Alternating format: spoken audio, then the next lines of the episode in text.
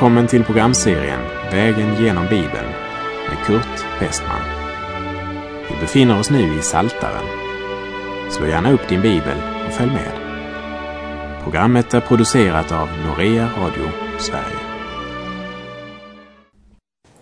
I den 78 salmen som vi nu kommer till så får vi i sångens form en liknelse som beskriver den troendes handlingssätt och beskriver de erfarenheter som Guds barn har gjort genom alla tider. Vi möter här också Israels historia från Mose till David och vi ska se människans trolöshet och Guds trofasthet. Gud ropar till sitt folk att de ska lyssna till honom. Saltaren 78, vers 1. En sång av Asaf. Lyssna mitt folk till min undervisning. Vänd era öron till min muns ord. När Gud förkunnar sina gudomliga sanningar har han rätt att förvänta att hans eget folk ska lyssna till hans röst. Och då handlar det också om dig. Vilken plats har Guds ord i ditt liv?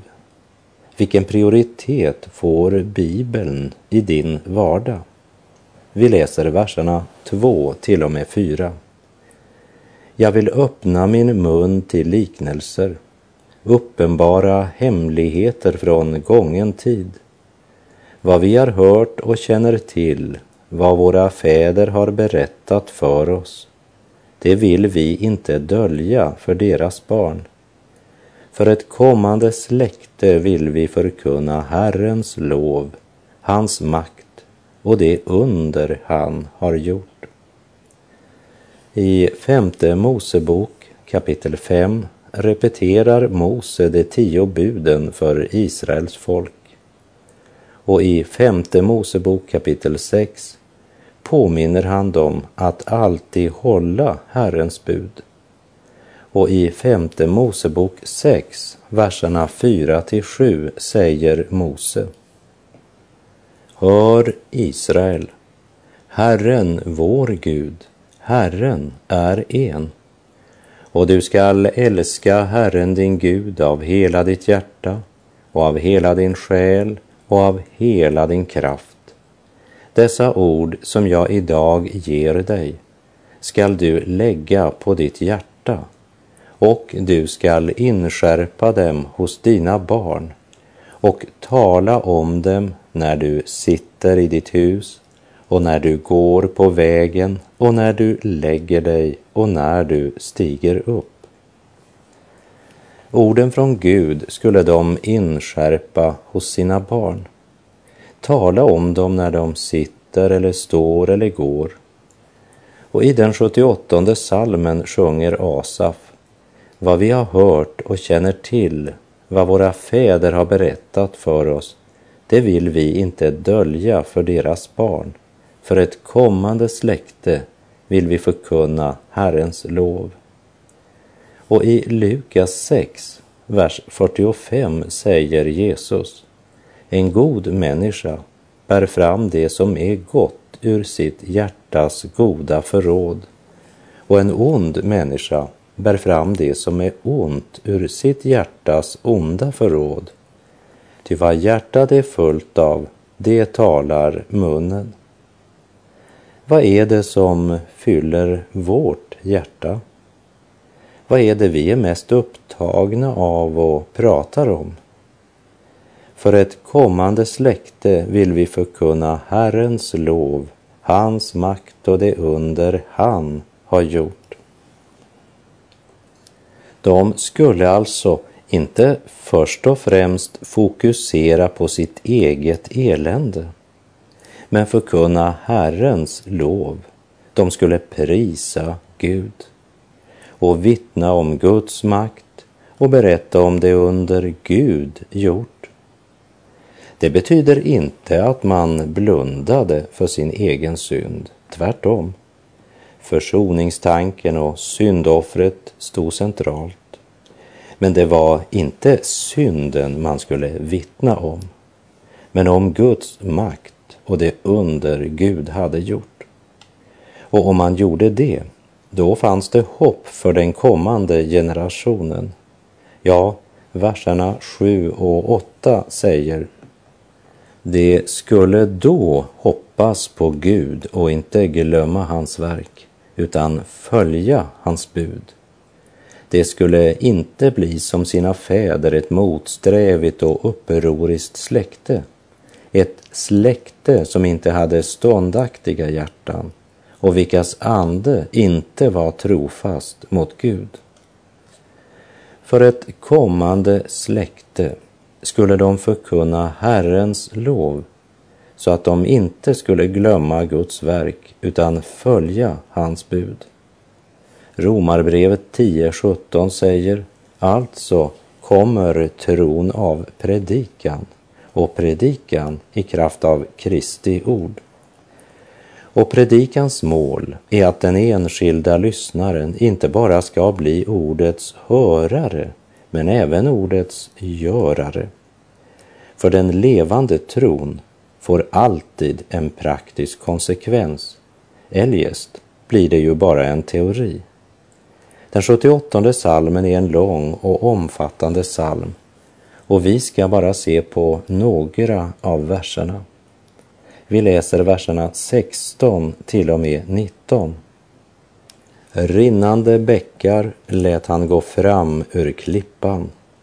Vatten lät han flyta ner som strömmar. Men de fortsatte att synda mot honom och var upproriska mot den högste i öknen.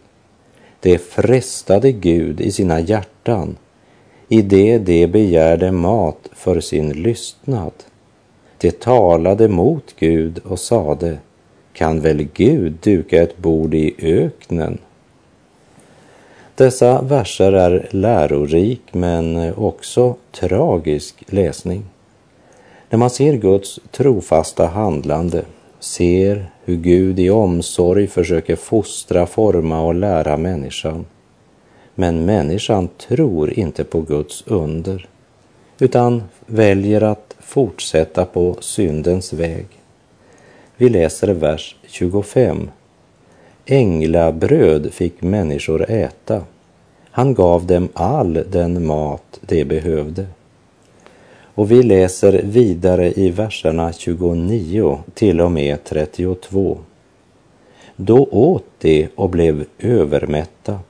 Han lät dem få vad de begärde.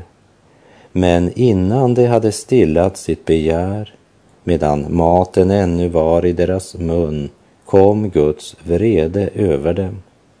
Han sände död bland de tappraste. Israels utvalda män slog han ner. Ändå fortsatte de att synda. De trodde inte på hans under. I sin lystnad så hade de knotat och klagat inför Gud men innan de hunnit smälta den mat de varit så lystna på så blev den deras fördärv. Vi kan faktiskt säga att Gud straffade dem genom att ge dem just det de bad om. Det är värt att tänka över, att reflektera över. Nöjet blev kort och följdes av Guds dom. Här vill jag citera det Petrus skriver i sitt första brev kapitel 4, vers 17. Ty tiden är inne för domen och den börjar med Guds hus. Gud sände död bland Israels tappraste, bland de utvalda män.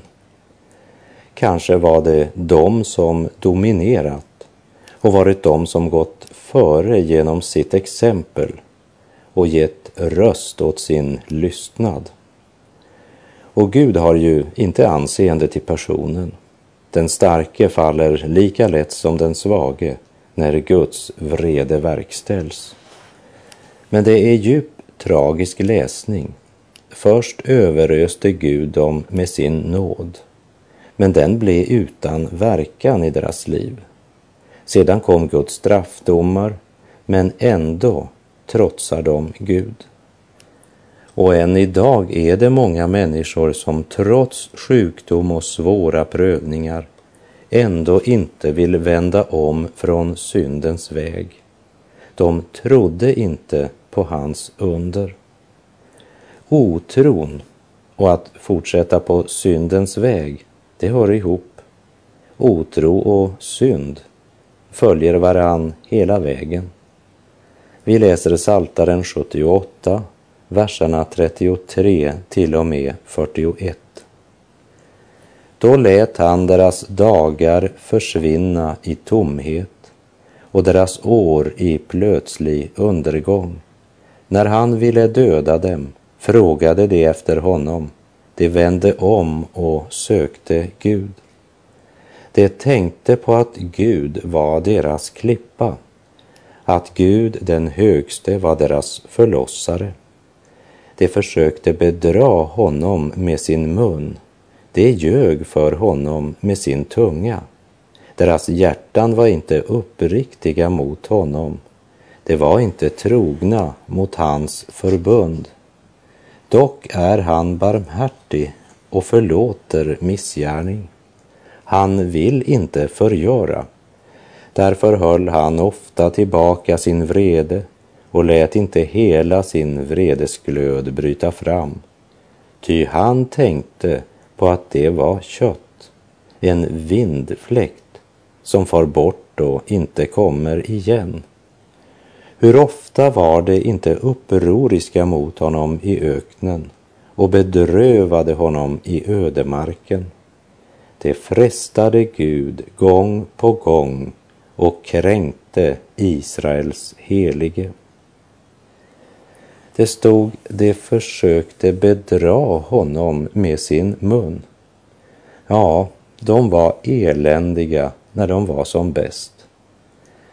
I sorgens timmar så finns det en slags gudsfruktan som blomstrar som svampen men som försvinner lika fort och förtorkar när solen åter skiner över livsvandringen. En porös, svampaktig ytväxt av ovaraktiga känslostämningar. Deras gudfruktiga tal i nödens stund var bara hyckleri.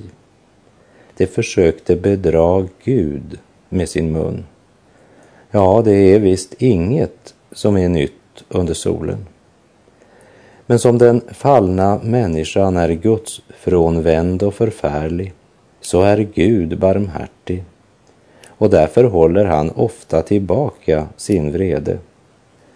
Romarbrevets andra kapitel frågar människan Bryr du dig inte om Guds oändliga godhet och tålamod?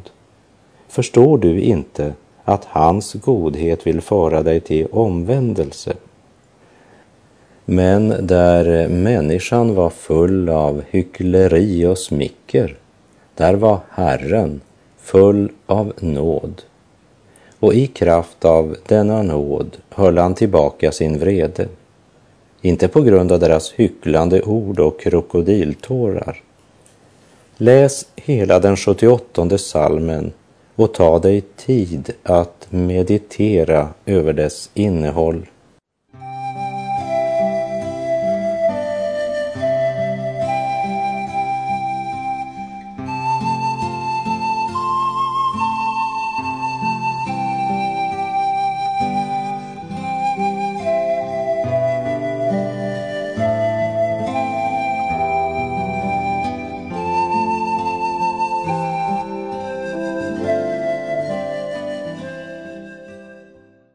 Därmed har vi kommit till den 79 salmen.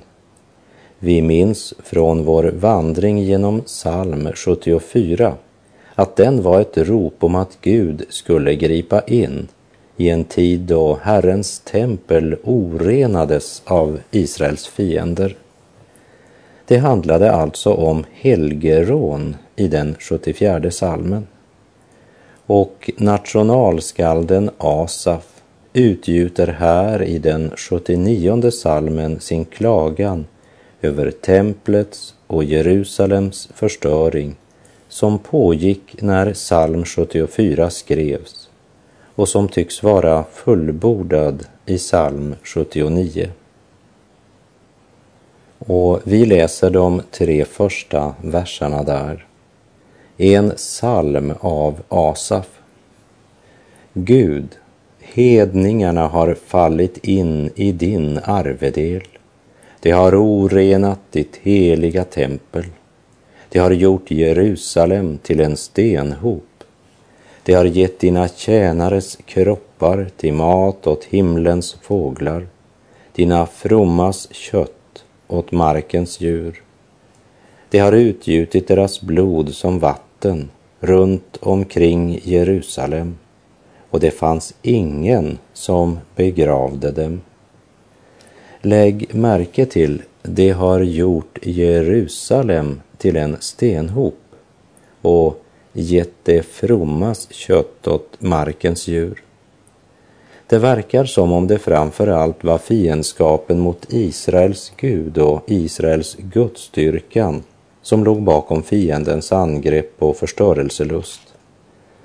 Så ödeläggelsen var inte ett resultat av krigets härjningar, men helgedomens ödeläggelse och slaktandet av Guds tjänare säger att det var dyrkan av den ende sanne Gud man hatade. Fienden trodde visst att om vi jämnar templet med marken så har vi utplånat dyrkan och tillbedjan av Israels Gud. Och Guds tjänare slaktades ner, ja, deras blod utgöts som vatten. Det var ingen som ville eller vågade ge dem en hederlig begravning. Eller kanske var det fromma som överlevt för få för att kunna klara av det. Efter programmets slut så kan du gärna läsa Jeremia kapitel 5 där Jeremia förutsäger den ödeläggelse som drabbade Jerusalem då Nebukadnessar, kungen i Babel, lade templet i ruiner. Och som Jeremia förkunnade Jerusalems första förstöring så förutsade Jesus att Jerusalem åter skulle jämnas med marken på grund av folkets synd. Och profetian i psalm 79 passar nog så gott på det som skedde i Jerusalem vid båda dessa tillfällen. Och samtidigt pekar den fram emot vad Israel ska uppleva under den sista vedermödans tid. Och den har även mycket att säga om den fiendskap som alla som tror på Jesus kommer att möta i den sista tiden före Jesu återkomst. I en tid då hedningarna har ockuperat det som var Guds arvedel och orenat Herrens heliga tempel, då ropar Asaf till Gud. Det är fruktansvärt när de ogudaktiga tränger in i Guds församling och till och med intar lärarnas plats. Lägg märke till Asafs ton redan från början. Han betraktar både templet, landet och folket som Herrens egendom, din arvedel, ditt heliga tempel, dina fromma. Och i vers 5 frågar han, hur länge, Herre, ska du vredgas för evigt? Det är som om Asa frågade, du har väl inte glömt oss, Gud? I Saltaren 74, vers 9 och 10 ropade Asaf, ingen profet finns kvar och ingen hos oss vet för hur länge. Hur länge, Gud, ska fienden smäda oss ständigt förakta ditt namn? Kort sagt, varför griper du inte in, Gud? Nöden och eländet, det hade varat så länge och Asaf undrade om det aldrig skulle ta slut. Ska du vredgas för evigt? Har du någon gång känt det så i ditt liv? När Asaf kände det så vände han sig till Gud.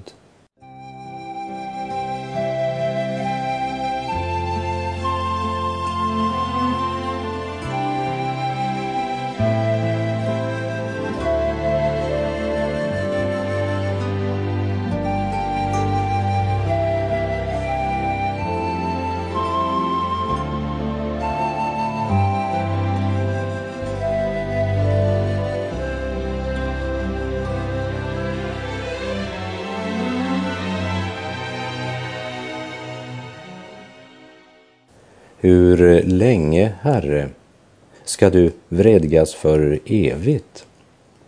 Vi läser Saltaren 79, vers 7. Ty de har ätit upp Jakob och förstört hans boning. Man vill förstöra det gudfruktigas boning, det vill säga fårfållan. Satan önskar också bryta sönder de kristna hemmen, upplösa äktenskapen, förstöra deras boning.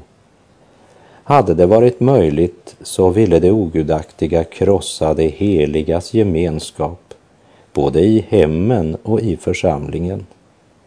Världen ser ofta bara ett ensamt stackars får, eftersom herden endast kan ses med trons öga. Men när världen förföljer och plågar fåren i Herrens jord så lyfter fåret blicken upp till fadershuset och ber om hjälp, inte för att man förtjänat hjälpen, men därför att man så innerligt behöver hjälpen. Det är två saker som den fallna människan framför allt behöver och det är Guds förlåtelse och Guds hjälp. Vi läser verserna 8 och 9. Tillräkna oss inte förfädernas missgärningar. Låt din barmhärtighet snart komma oss till mötes, ty vi är i stort elände. Hjälp oss, du vår frälsnings Gud, för ditt namns äras skull. Rädda oss och förlåt oss våra synder för ditt namns skull. Asaf är ett med sitt folk, inte bara när det gäller den nöd man befinner sig i, men likt Nehemja är han ett med sitt folk i bot och bekännelse. Låt oss visa samma ansvar för vår församling. Herre, förlåt oss våra synder. Den inre förlossningen måste komma först och därför ber Asaf först om den. Herre, förlåt oss våra synder. Vi läser Saltaren 79, verserna 10 till och med 12. Varför skulle hedningarna få säga, var är nu deras Gud? Låt hedningarna erfara inför våra ögon hur du hämnas dina tjänares utgjutna blod.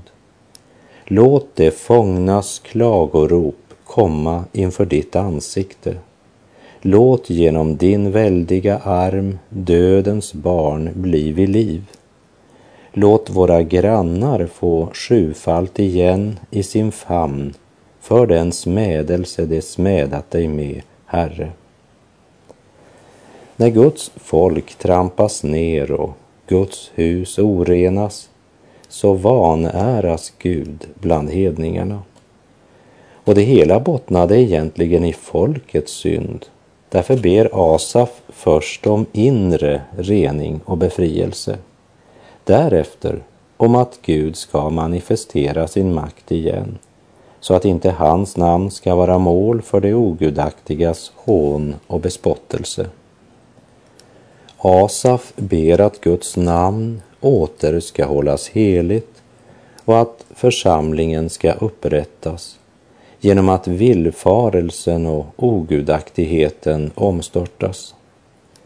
Israel kände sig som dödens barn vid den här tiden.